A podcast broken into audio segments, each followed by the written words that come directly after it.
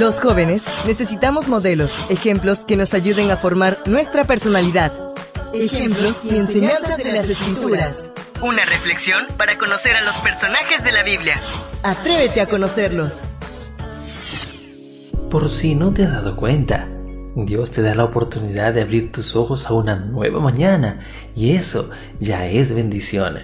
Por eso hoy comienza tu día agradeciendo a Dios y consigue todo lo que necesitas. Bienvenidos una vez más a la devoción matutina para jóvenes, que hoy nos trae como título Una obra del enemigo.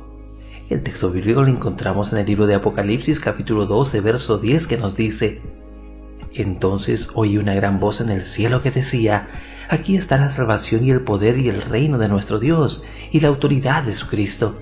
Ya ha sido expulsado el que día y noche acusaba a nuestros hermanos delante de nuestro Dios.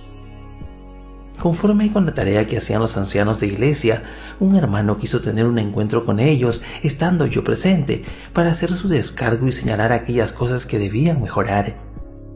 El espíritu que lo impulsaba a realizar estas críticas no era el de un cristiano, ni tampoco lo hacía para que la iglesia mejorara, sino que con un espíritu altanero y acusador dejaba salir de sus labios ironía y palabras hirientes. Viendo el daño que producía en quienes lo escuchaban, procuré frenarlo para que dejara de hablar y analizáramos cómo llegar a un acuerdo. Esto hizo que sus críticas fueran aún más punzantes, hasta que escuchó de mis labios, Hermano, esa manera de criticar y juzgar es tan impulsada por el diablo. Sumamente ofendido, guardó silencio y días después me pidió las razones por las que yo había dicho esa frase. No es la obra de Cristo señalar faltas, juzgar y criticar. Jesús es nuestro abogado defensor, no nuestro fiscal.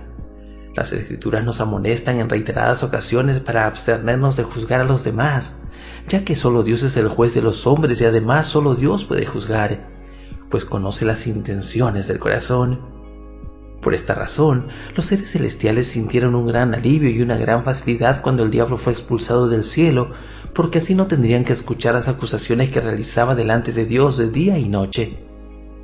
Mostrando una coherencia total con el versículo de este día, Elena G. White nos dice, la paz de Cristo no puede morar en la mente y el corazón del obrero que critica y encuentra faltas en otro obrero simplemente porque el otro no practica los métodos que él cree mejores o porque siente que no es apreciado. El Señor nunca bendice al que critica y acusa a sus hermanos, porque esta obra es la obra de Satanás. El Evangelismo, página 79. ¿Y en tu caso? ¿Sueles juzgar y criticar a los demás? ¿Te ves tentado a acusar a los que no piensan o actúan de acuerdo a tu criterio? Si realmente quieres ayudar a un hermano, sigue el consejo de Mateo 18:15 y habla con él a solas.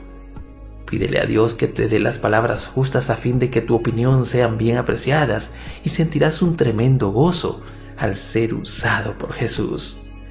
Que Dios nos ayude en este cometido, que podamos actuar como Él actuó, que podamos amar a todos y que así ayudándonos unos a otros, podamos ser felices. Que Dios te bendiga y nos vemos mañana. Devoción matutina para jóvenes. Ejemplos y enseñanzas de las Escrituras. Una presentación de Canaan Seventh Day Adventist Church and DR Ministries. Hasta la próxima.